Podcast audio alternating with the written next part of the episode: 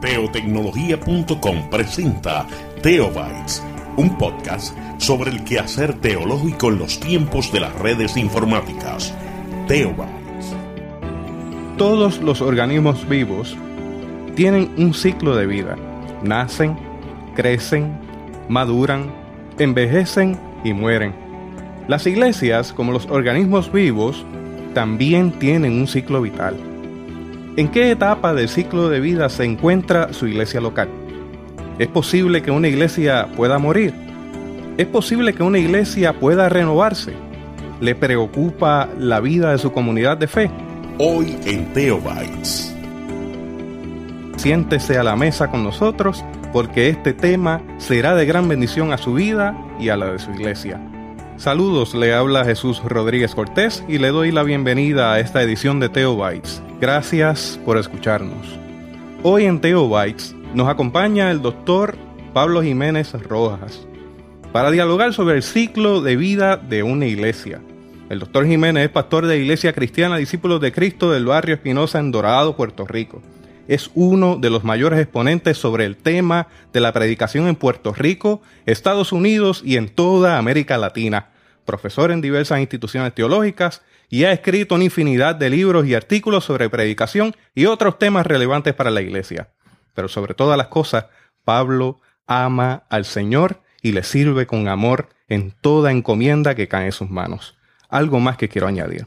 Pablo es mi amigo, mi hermano, mi mentor, y es más que un privilegio el tenerle frente a mí y poder entrevistarle en esta ocasión. Pablo, bienvenido a Teo es para mí un gran gozo estar aquí, aunque después de una presentación como esa es muy difícil hablar. Así que un saludo para toda la audiencia y esperamos que tengan un rato excelente con nosotros, aprendiendo algo, pero sobre todo disfrutando de este hermoso programa de podcast. Le invitamos a que si usted gusta del café, agarre una taza de café y se sienta a la mesa con nosotros a tener este diálogo fructífero y de mucha bendición. Pablo, ¿cuál cuáles son los principios para la vida de una congregación? Hay cuatro elementos básicos en la vida de una congregación. La visión, las relaciones, el programa y la administración. La visión debe ser el elemento principal que mueva a una iglesia. Y la visión la podemos entender de diversas maneras, pero una de las maneras más sencillas es como el futuro que Dios prefiere para una iglesia. Por ejemplo, tú eres padre, yo soy padre, Tú tienes dos niños preciosos y yo tengo tres hijos. Nosotros como padres eh, tenemos un futuro que preferimos para nuestros hijos, ¿verdad? Eh, si uno de nuestros niños viene y dice, eh, papá, yo quiero hacer este trabajo y ese trabajo a nosotros no nos convence, pues nosotros tratamos con mucho amor de decirle, mira, esto te va a llevar por este camino, pero si tomas este otro empleo, te va a llevar por este otro camino que va a ser mejor. Pues si nosotros como seres humanos tenemos esa capacidad de pensar en el futuro de nuestros hijos, pues Dios tiene esa capacidad de tener ese futuro para la iglesia. Dios prefiere un futuro para la iglesia. Por lo tanto, yo como pastor tengo que preguntarme a dónde Dios quiere llevar esta congregación. Una persona que dirige una denominación tiene que preguntarse a dónde Dios quiere llevar esa denominación. Una persona que está comenzando una iglesia nueva tiene que pensar qué es lo que Dios desea. Ahora, la visión viene a ser el elemento clave, el elemento clave en la vida de una iglesia. De ahí van las relaciones, las relaciones humanas, ¿verdad? Cómo nosotros compartimos los unos con los otros porque la iglesia es una comunidad. Siempre va a haber algo de conflicto, pero se supone que podamos superar el conflicto. En tercer lugar está el programa, que ahí estamos hablando de las actividades que vamos a llevar a cabo. Y eh, hay distintos tipos de programas. Están los programas que son eh, continuos, como la Escuela Bíblica Dominical, que eso se lleva a cabo todo el tiempo. Eh, hay programas que son de temporada, como las escuelas bíblicas de verano. Y hay programas ocasionales, por ejemplo, cuando se hace un retiro, que se hace una vez al año y se puede hacer en cualquier momento. Y en cuarto lugar está la administración. Está la administración que es cómo una iglesia puede desarrollar el trabajo, ¿verdad? Que necesita para facilitar el programa con buenas relaciones, siempre avanzando a la visión. Veo claramente que hay un orden específico en todo esto que estás exponiendo. Por lo tanto, debo, debo inferir, debo pensar que puede haber un orden incorrecto, a pesar de que queremos hacer y queremos considerar diferentes aspectos de la iglesia, pareciera que, hay un orden y que poner en, el orden en forma incorrecta puede traer algún peligro, ¿no? Sí, imagínense un, un automóvil con cuatro puestos. Un automóvil con cuatro cupos, con cuatro asientos. Quien debe estar guiando el automóvil de la iglesia es la visión. La visión es quien debe tener el volante en las manos. Al lado, en el asiento del pasajero al frente, deben ir las relaciones. Las buenas relaciones y las relaciones sanas en la iglesia. En el asiento de atrás, detrás de la visión, debe sentarse el programa. Y en el cuarto cupo, en el cuarto asiento, detrás del pasajero, debe sentarse la administración. Cuando en una iglesia está manejando la administración, la iglesia está muriendo. Interesante eso, ¿no? Cuando en una iglesia el programa es quien está manejando, por lo regular no hay visión. Y cuando en una iglesia las relaciones son lo más importante y son lo que está manejando, pues es más bien como un club social. Cuando una iglesia no tiene visión, como dice la Biblia, sin visión el pueblo se desenfrena. Wow. Y esto nos lleva a hablar el tema específico. Hay unas etapas del ciclo de la vida de la iglesia, por lo que podríamos decir que hay 10 etapas. ¿Nos podrías hablar un poco sobre eso? Sí, claro, con mucho gusto. Mira, las 10 etapas eh, las vamos a, a comparar con el ciclo de vida que tenemos los seres humanos. Que vamos desde nuestra gestación, desde cuando fuimos concebidos, hasta nuestra muerte.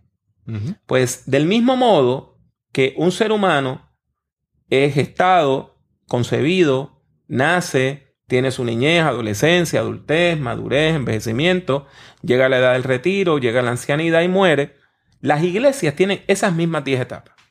Lo primero, la primera etapa que tiene la iglesia es la gestación es que vamos a soñar con establecer una iglesia en un área. Ahí no hay una iglesia, en este momento deseamos que haya una iglesia. Puede ser que hayan otras iglesias en el sector, pero nosotros estamos concibiendo, gestando, pensando en una iglesia distinta, que tiene una visión distinta a las otras. Eh, hay algo que tiene que quedar claro. Muchas veces cuando yo estoy dando talleres y le pregunto a las iglesias, al liderazgo de las iglesias, a los pastores, las pastoras, sobre todo pastores organizadores de nuevas iglesias, y cuál es tu visión, me dicen la gran comisión. Pues esa visión es de todas las iglesias. La pregunta es específicamente qué es lo que hace a esta comunidad de fe distinta y por lo tanto necesaria. En ese sentido, la gestación es un tiempo que está dominado por la visión. No hay relaciones porque la gente no ha llegado. No hay programa porque todavía no sabemos ni, cuándo nos vamos a reunir, ni cómo nos vamos a reunir. Y no hay administración porque es que no hay nada que administrar. Y de alguna manera en ese punto se ausculta el perfil de la comunidad a la cual se quiere acercar, ¿no? Exacto. O sea, lo que hay es un sueño. Un sueño de tener una comunidad de fe. Ahora, ya para el segundo paso, la segunda etapa, el nacimiento, se supone que una iglesia tenga un grupo central, para decirlo en inglés, un core group, tenga un núcleo. Y ese núcleo no debe tener menos de 12 personas. Y no debe tener más de 20 personas. O sea, la idea de tener un núcleo enorme de gente es muy difícil de manejar. Y esos núcleos deben estar divididos en equipos de trabajo con líderes. Por ejemplo, nosotros estamos comenzando un tercer servicio acá en nuestra iglesia. Un servicio que es eh, los domingos al atardecer. Pues tenemos un núcleo que tiene tres equipos. El equipo de bienvenida, que es el que hace las labores de ujieres y diaconado. El equipo de adoración, que es el que tiene que ver con la música, los cánticos, el orden de los cultos, y el equipo de discipulado, que es el equipo don, que predica, que visita, es el equipo que da las clases de escuela bíblica, los estudios bíblicos. Y entonces cada comité, cada equipo tiene un líder. Y es interesante porque ese espacio que me estás hablando incluye un aspecto formal, ¿no? Que básicamente llega la persona tal como esté, a esa hora de la tarde, en confianza, donde se da una taza de café, se da un té, un chocolate caliente y se puede sentar a adorar y a escuchar una reflexión que le va a llenar en medio de la situación de vida que está teniendo. Exacto, pero lo importante para el propósito de la etapa es que si no tienes un grupo central, si no tienes un núcleo, si tú no tienes tus equipos de trabajo, todo se cae, como si fuera una, una, mm. una casita de naipes, ¿verdad? Como cuando uno usa cartas de la baraja para hacer como un edificio, eso siempre se cae.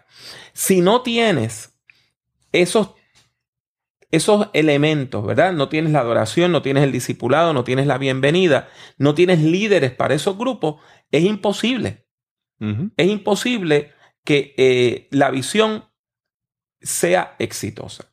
O sea que aquí en la segunda etapa hay programa mínimo, hay relaciones que se van forjando, que son bien importantes, pero la visión siempre está dominando. Aquí el programa es fluido. O sea, cuando una iglesia tiene seis meses, un año, dos años, el horario del culto puede variar, se puede suspender un culto, se puede hacer una actividad por la tarde. Y esa etapa puede durar de tres a cinco años. Ya cuando la iglesia es niña, tú tienes un grupo que va más allá del núcleo. El núcleo, la idea es que el núcleo llegue a ser como el 20% de lo que va a ser la iglesia. O sea que un núcleo de 12 personas, eh, estamos hablando de que tú esperas tener una iglesia como de 60 personas un núcleo de 20 personas, eso implica que, puedes tener una iglesia como de hasta 100 personas. Pero el punto es que ya cuando la iglesia entra en esta etapa de niñez, tú tienes los cuatro elementos, visión, relaciones, programa y administración. Domina la visión, las relaciones ya están establecidas, así que bajan a letra minúscula y tienes la P de programa. Aquí es que se va a consolidar el programa. Aquí es que se va a decidir cuándo va a ser el culto de oración, que a qué hora nos vamos a reunir el domingo, dónde nos vamos a reunir, cuál va a ser nuestro espacio de reunión. Y esto tiene que estar firme porque, por ejemplo, si tú tienes una iglesia que está en, esta, en este sector y al, a seis meses está en otro sector y al año está en otro sector, esa iglesia se va a morir. O sea, ya en la etapa de la niñez tiene que surgir todo esto y un minúsculo esquema administrativo. Esa etapa dura de 5 a 7 años también. De ahí pasas a la juventud. Una iglesia joven ya tiene todos los elementos. Tiene visión, tiene relaciones, tiene programa y tiene la suficiente administración para poderlo llevar a cabo. Y esa etapa también dura de 5 a 7 años.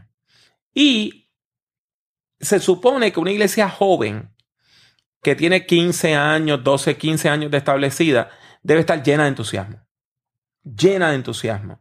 Debe ser una iglesia que se atreva a hacer cosas nuevas, que se atreva a, hacer locuras en el Señor, o sea, que, que tenga esa pasión por hacer cosas nuevas.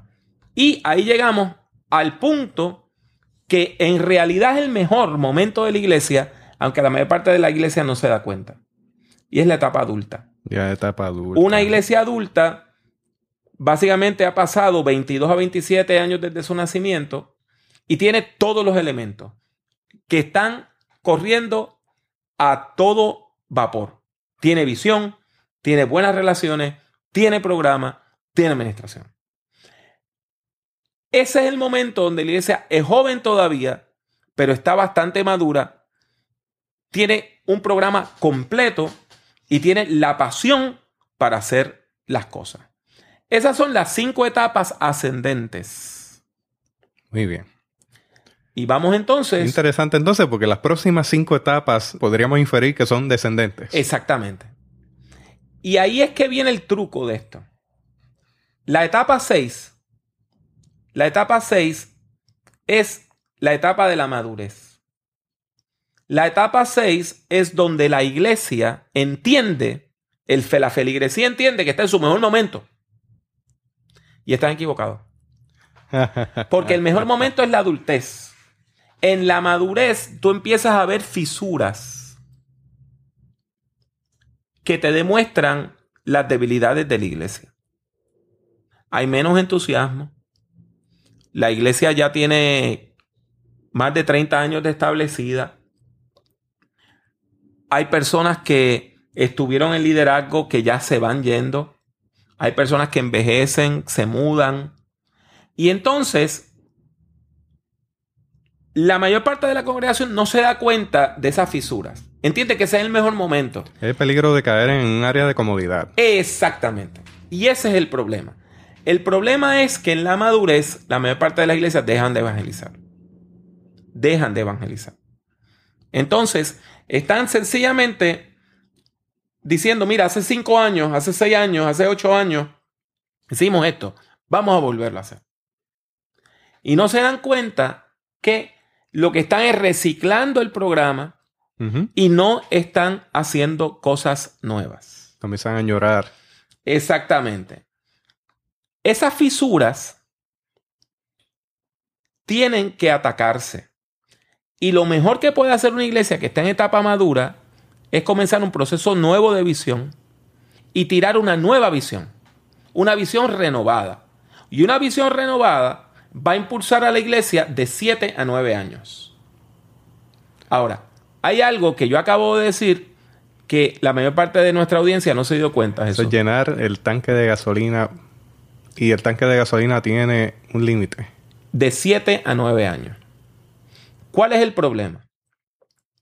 Tú y yo pertenecemos a una denominación donde por reglamento un ministro no debe estar menos de 3 años en una congregación. Y tú y yo conocemos congregaciones que cada 3 a 4 años cambian de ministro. Esas iglesias nunca ejecutan un plan de visión. Porque la visión, después que tú pasas el proceso de visión, que te puede tardar de dos a tres años, te impulsa por siete a nueve años. Por lo tanto, si tú tienes una iglesia cuyo pastor o pastora está cambiando cada tres años, esa iglesia siempre está volviendo a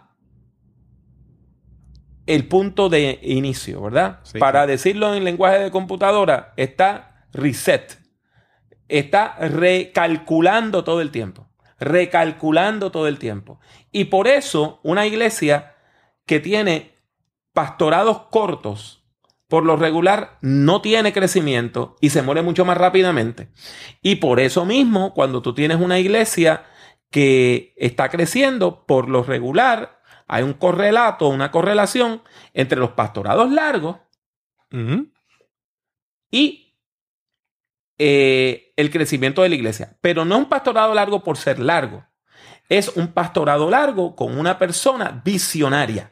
Muy bien. Una persona que siempre está empujando la visión. Porque puede haber un pastorado de 30 años y no necesariamente darse este proceso del cual estamos hablando. Exactamente, exactamente. O sea, hay iglesias que pueden tener un pastorado muy largo y morirse con ese ministro como líder. Del mismo modo, hay una iglesia que puede tener un pastorado de ocho años y tener un proceso de revitalización completo.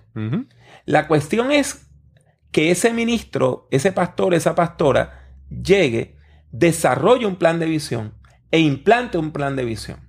Y ese plan de visión le va a impulsar de siete a nueve años. Y cuando la persona vea que ese plan está quedándose sin gasolina, tiene que iniciar un nuevo plan de visión para la congregación. Porque de otro modo, lo que ocurre es que se pasa de la etapa 6 de madurez al envejecimiento. Y mira la frase que yo utilizo, que es una frase dura y difícil de escuchar.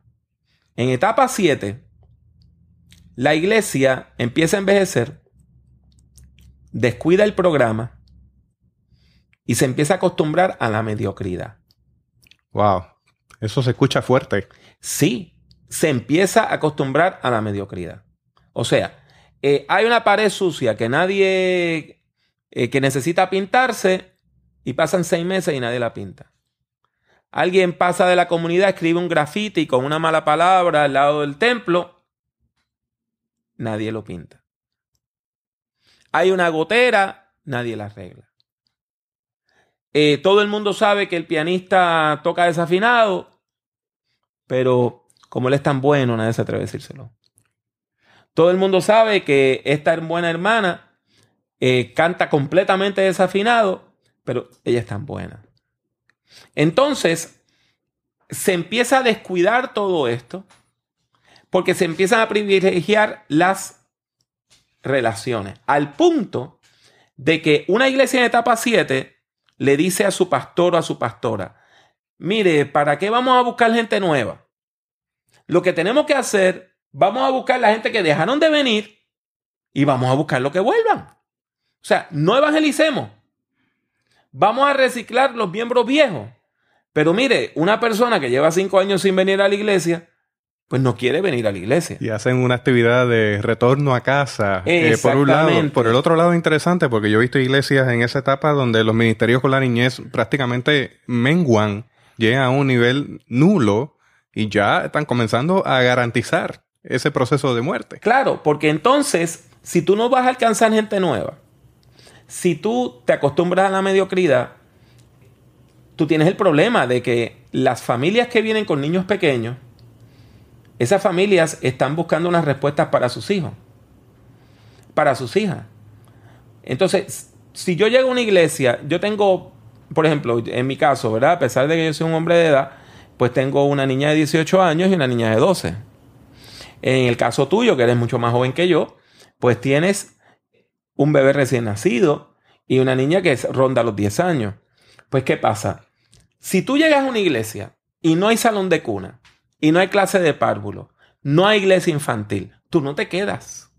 Si yo llego a una iglesia, no hay ministerio con adolescentes, no hay ministerio con la juventud, yo no me quedo. Las iglesias en etapa 7 empiezan a añorar el pasado y déjame decirte, las actividades de retorno son buenas. Aquí nosotros hicimos una actividad de retorno que fue espectacular. Y probablemente ahora con el 90 aniversario vamos a hacer otra. Pero nosotros entendemos que la gente que va a formar parte de esta iglesia son gente que no han formado parte de ella anteriormente. No es que vamos a ir al pasado a buscar miembros pasivos para garantizar el crecimiento de la iglesia. El crecimiento de la iglesia va a venir con gente nueva que se van a incorporar a nuestra iglesia. Es imposible tú manejar para el frente mirando para atrás. Y hay iglesias que están distraídas con los espejos y están mirando por el espejo retrovisor mientras están manejando hacia el frente y se van a estrellar, van a chocar. Wow. Ahora, de ahí es que empieza, todavía cuando una iglesia está en etapa 6 o 7, es cuestión de ajustes. Si tú ajustas la visión y en etapa 7 el programa y empiezas a hablar de calidad, y empiezas a decirle a la gente que la mediocridad es nuestra enemiga sí. y que al Señor se le da lo mejor, esas iglesias reverdecen. No, yo diría que también la visión que surge desde arriba, que no le pertenece únicamente a pastor o pastora o a, una junta de oficiales, es algo que se tiene que percolar hacia cada uno de los miembros y se tiene que hacer segunda naturaleza. Se tiene que respirar. Mira, Tomás Bandy, que es un experto en crecimiento, dice que la visión tiene que ser la canción del corazón. Tiene que ser algo que la gente lleve en el ADN. Eh, por ejemplo, aquí en Espinosa, eh, tú sabes que desde que yo llegué, pues tracé una visión y desarrollamos un lema. Y el lema es Espinosa bendice. Y si tú te paras en el púlpito y dices, hermano, porque Espinosa tú, la gente te dice, bendice. Pues, ¿qué pasa? Se ha convertido en la canción del corazón. La visión, aunque Claro está, la persona visionaria principal debe ser la persona que está dirigiendo la iglesia como pastor o pastora. Eso tiene que resonar en la gente. Y hay que tener cuidado porque, por ejemplo, un amigo, eh, hablando de estos temas, me hizo un comentario peligrosísimo. Él me dijo, mira Pablo, Dios le dio la visión solo a Moisés y el pueblo que tenía que obedecer. Wow. Así que Dios me va a dar la visión a mí y la gente lo único que tiene que hacer es obedecerme. Es interesante porque la visión va a resonar y va a causar una respuesta de parte de ese liderato, de ese grupo de personas que trabajan con amor. Van a traer ideas y van a querer poner manos a la obra. Y hasta qué punto, bueno, la visión se, se inyectó, formó parte de la gente, se respira como segunda naturaleza, pero puede haber algún choque en el camino en la respuesta de esa visión. Claro. O sea, hay que estar claro que la visión va a generar respuesta y que van a surgir toda clase de propuestas y proyectos interesantísimos en, esa comunidad de fe. Ahora, vamos a las últimas tres etapas que son las más tristes que, tiene una iglesia. La etapa 8, que es la etapa de retiro, es la iglesia que ha perdido la juventud, ha perdido la niñez, se eliminan los programas para la juventud y para la niñez. Es una iglesia donde la edad promedio pasa de los cincuenta y tantos años, a veces de los sesenta y tantos años. Eh, por ejemplo, yo conocí una iglesia en Estados Unidos, la persona más joven de la iglesia tenía 65 años. Wow. Era la persona más joven de la iglesia. Entonces, hay buenas relaciones entre ellos, pero son relaciones bastante cercanas y a veces se desarrollan riñas, peleas, disputas entre la gente continuamente.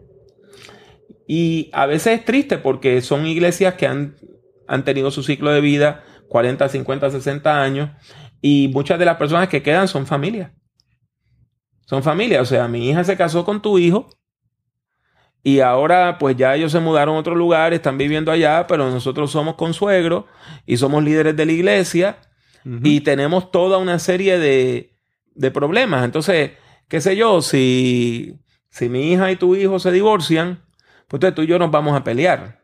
O si mi hija y mi hijo son muy, eh, mi, hija y tu hijo son, son, muy felices, pero yo entiendo que, que mis nietos te quieren más a ti que a mí, pues vamos a tener una pelea en la iglesia. Y un conflicto de familia, un conflicto de iglesia, un conflicto de iglesia es un conflicto de familia. Exactamente. Entonces, como la iglesia ha mermado, tú tienes menos gente.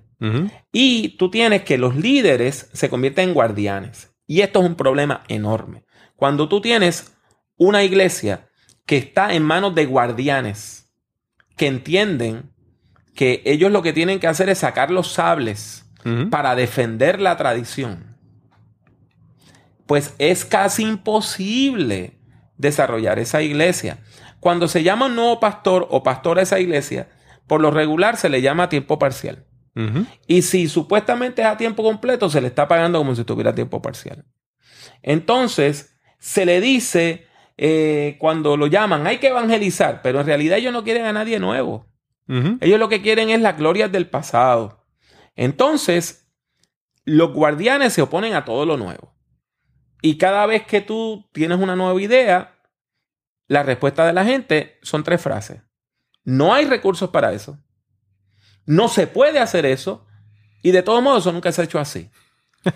Entonces, el no hay, no se puede y nunca se ha hecho así pues mata a los pastores. Y una cosa bien triste, eh, Jesús, es que muchas veces estas iglesias que están en etapa 7 y 8 es a donde se envían los candidatos al ministerio.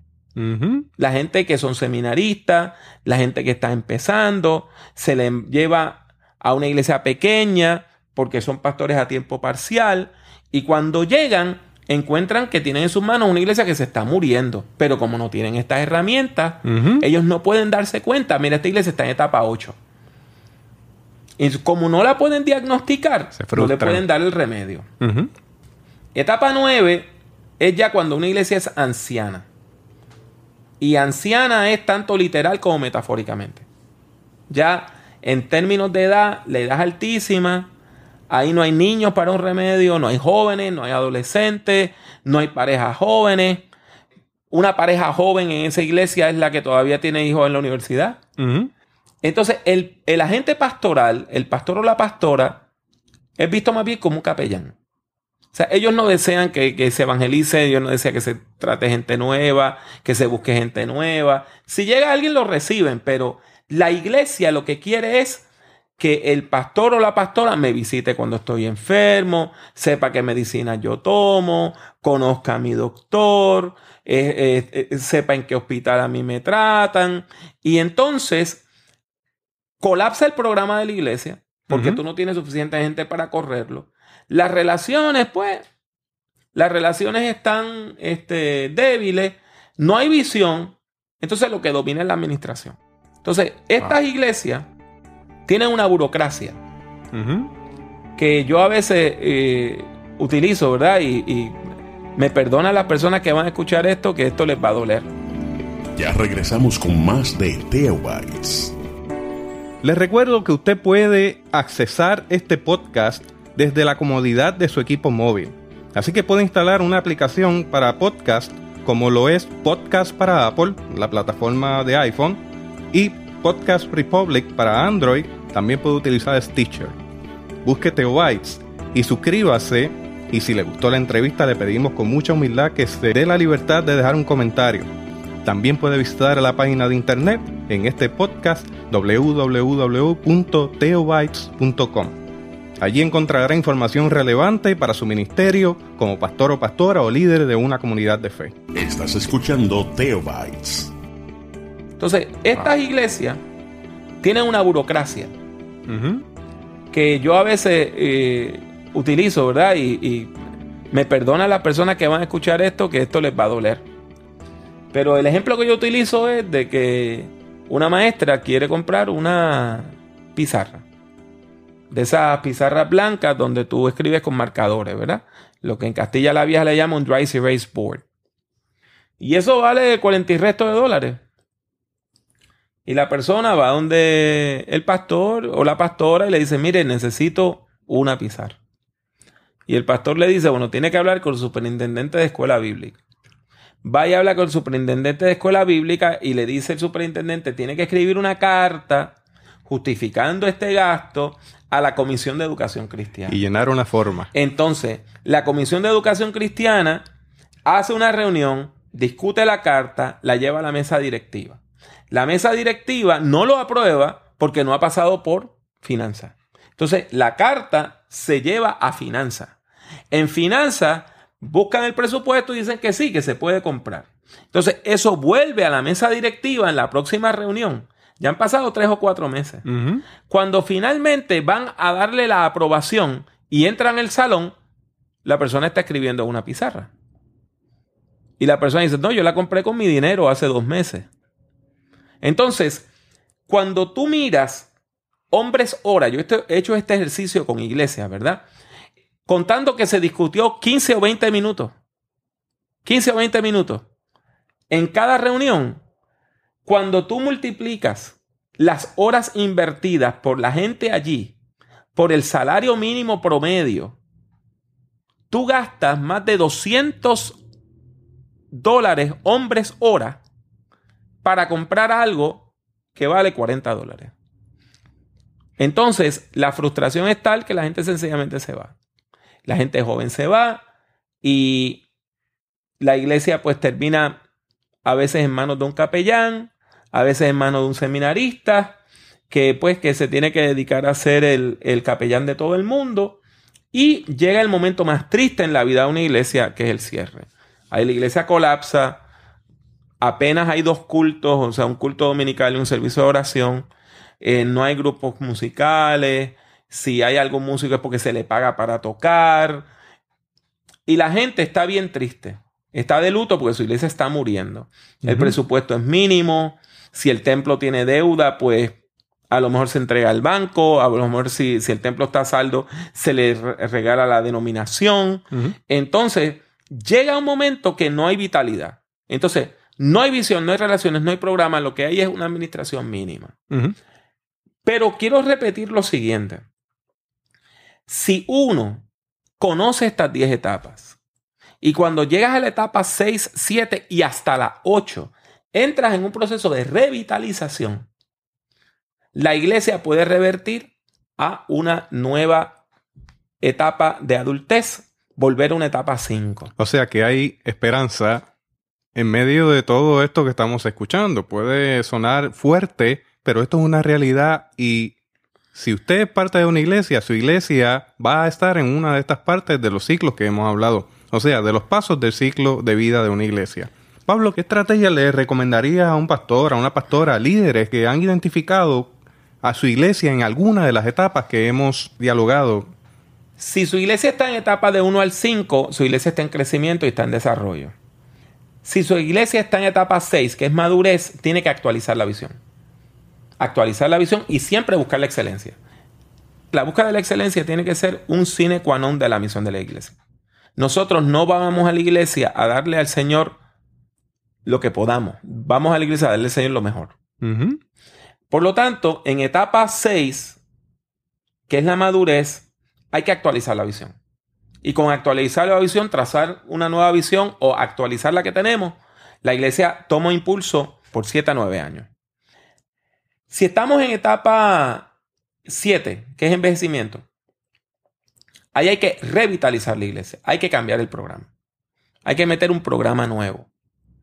Y pues a lo mejor hay que cambiar horarios de culto, quizá hay que abrir un segundo culto los domingos. Una de las cosas que nos dicen los estudios congregacionales y los estudios de crecimiento de la iglesia es que por lo regular una iglesia que comienza un segundo servicio crece por un 20%. Yo solamente conozco una iglesia que comenzó un segundo servicio y fracasó. Y entonces revirtieron a tener uno nada más. Pero cuando me explicaron cómo funcionó es porque no lo hicieron correctamente. Cuando una iglesia está en etapa 8, que es en la etapa de retiro, hay que ser más drástico. No basta nada más trazar una nueva visión, no basta nada más cambiar y, tener un nuevo programa. Hay que renovar la iglesia. Y eso quiere decir que hay que renovar las relaciones. Y hay que ser intencional en mejorar las relaciones. Por ejemplo, una de las cosas que yo hice cuando llegué acá a Espinosa, y tú lo recuerdas, fue que comenzamos un programa que todos los domingos se presentaba una familia. Para que la gente supieran quiénes eran los miembros de la iglesia. Y fue bien interesante que durante ese proceso que duró como año y medio, resultó que aquí habían personas que eran familiares y no lo sabían. había personas que trabajaban en el mismo edificio y no lo sabían. Había personas que habían estudiado juntas y no se reconocían. Eso es una de las formas que tú tienes de renovar la iglesia, de renovar las relaciones. Ahora, cuando estás en etapa 9 y 10, es bien difícil, es bien difícil desarrollar algo nuevo. Cuando estás en etapa 9, hay que reinventar la iglesia. Es como restablecerla. O sea, hay que, no solamente hace falta visión y programa, a veces tienes que cambiarle el nombre a la iglesia. A veces tienes que relocalizar el templo.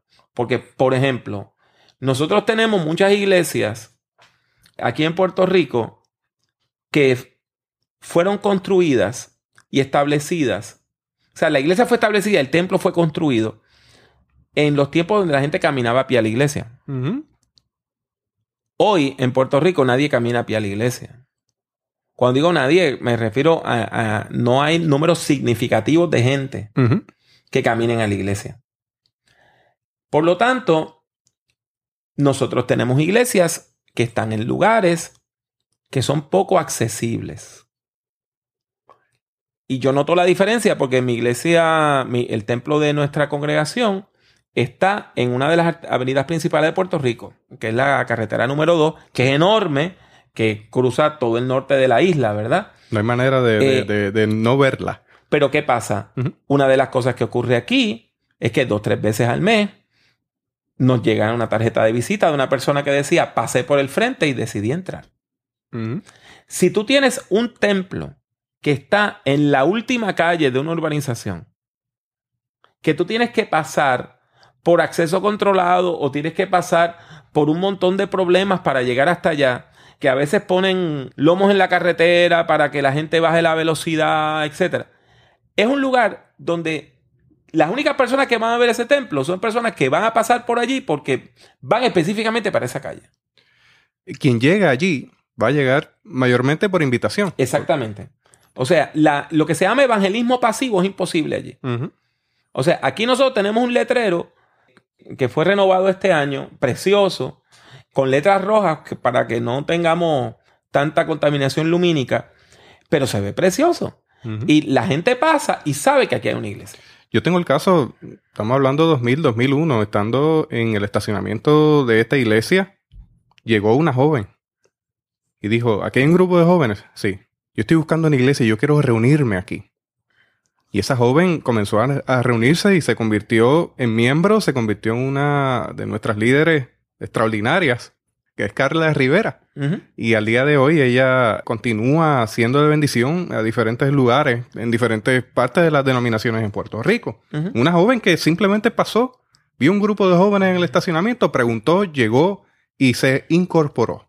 Pues fíjate, eso es parte de lo que es reinvención de una iglesia. O sea, a veces tú tienes que preguntarte si estás en el lugar correcto. Y esto es bien triste. Por ejemplo, yo estuve dando eh, consultoría a una iglesia.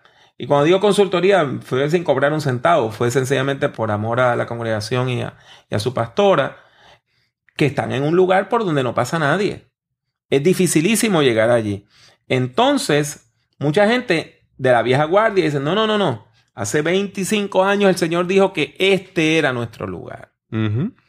Sí, pero hoy no estamos en hace 25 años.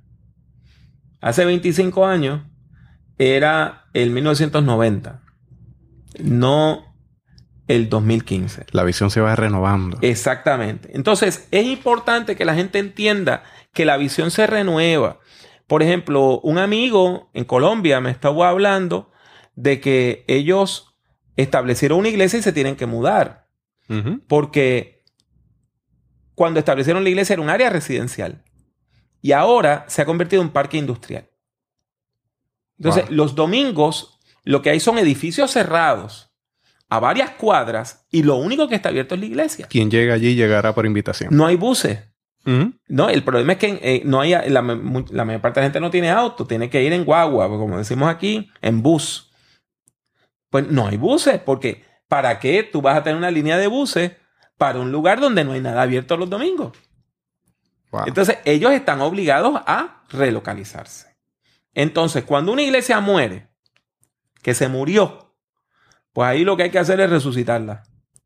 Y por lo regular lo que se hace es que se toman los recursos que dejó la iglesia, tales como propiedades, si dejó algo, si tenía algún fideicomiso, alguna cuenta de ahorro, algo que haya dejado la iglesia y eso se utiliza como la semilla para crear una nueva congregación y establecer una nueva congregación allí. Pero siempre es triste cuando una iglesia, cuando una iglesia muere, siempre, siempre es triste. Y se puede evitar. Ahora, hay una cosa que tiene que quedar clara, eh, Jesús. No hay iglesias eternas. La única iglesia eterna es la iglesia universal de Jesucristo como cuerpo cósmico de Cristo. Amén. Pero si tú te pones a ver, ninguna de las iglesias a las cuales el apóstol Pablo les escribió existen hoy. En Éfeso hay iglesias, pero ninguna tiene continuidad histórica con la iglesia a la cual Pablo le escribió. Sí, sí. En Roma ninguna tiene continuidad histórica a la, a la iglesia que Pablo le escribió. Todo bajo otro en, en nombre. Corinto, en ninguna tiene continuidad histórica. O sea, que las iglesias pueden estirar su ciclo de vida, pero eventualmente toda congregación va a tener este arco. Como todos los seres humanos, tú y yo podemos mejorar nuestra salud o la podemos acortar, ¿verdad? Una persona, un ser humano, un varón que es vicioso y, y no se alimenta bien, etcétera, va a cortar su vida. Una persona que hace ejercicio y va a su salud y va al médico, va a alargar su vida. Pues usted puede alargar la vida de su congregación, pero eventualmente toda congregación va a cerrar. Lo que queremos es que no, en vez de cerrar en 25 años o en 30 años, lo haga en 200 o 300 años. Muy bien. Esta discusión apenas comienza, así que a modo de resumen de lo que hemos dialogado, el estudio del ciclo de vida congregacional no es un mero ejercicio intelectual. ¿Estamos claros en eso? Esto es un asunto que lo podemos hablar en mesa, estamos con taza de café en mano. Importante llevar a la práctica entonces lo que estamos aprendiendo y auscultar y ver cómo podemos hacer para renovar la visión de la iglesia. Cada congregación debe determinar entonces dónde se encuentra en el ciclo, de manera que pueda delinear las estrategias necesarias para alcanzar el pleno potencial de desarrollo.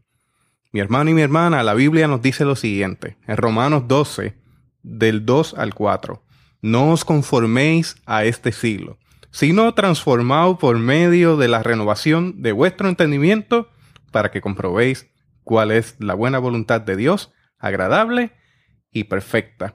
Pablo, unas últimas palabras para ir culminando.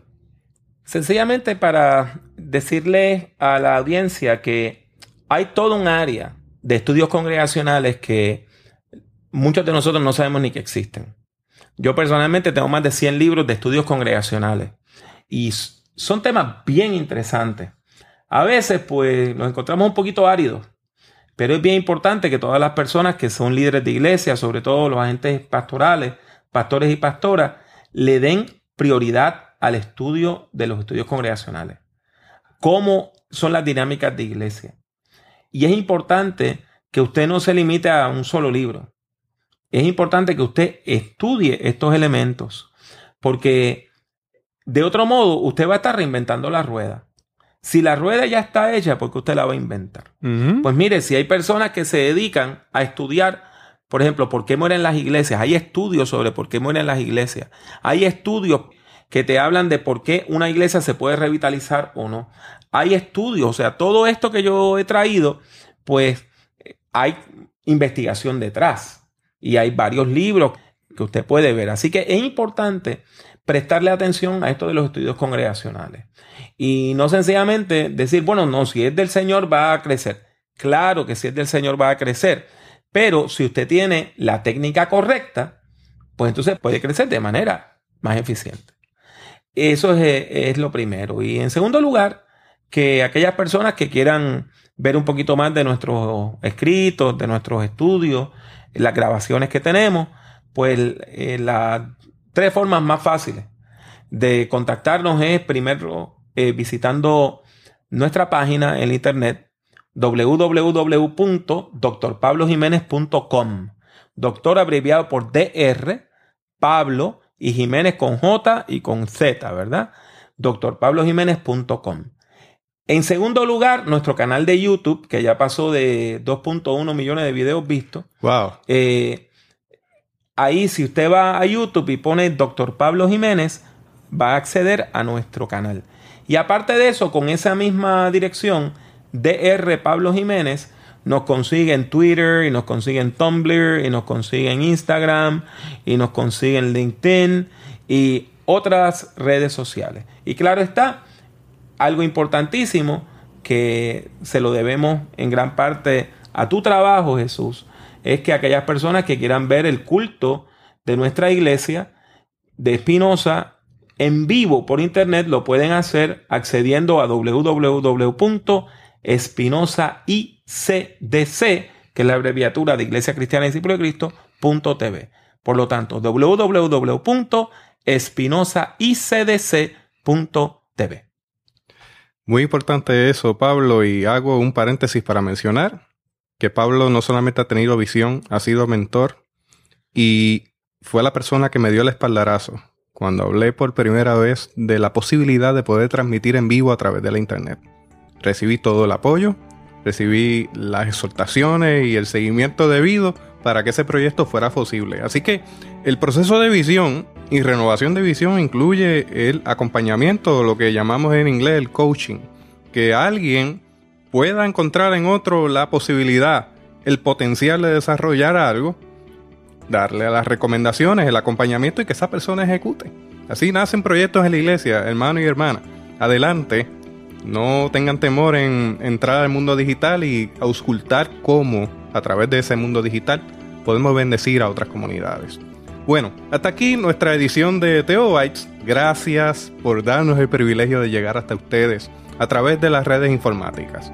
Será hasta el próximo episodio. Que la paz de nuestro Señor Jesucristo sea con ustedes. Esto fue Teobytes, presentado por teotecnología.com, un podcast sobre el quehacer teológico en los tiempos de las redes informáticas.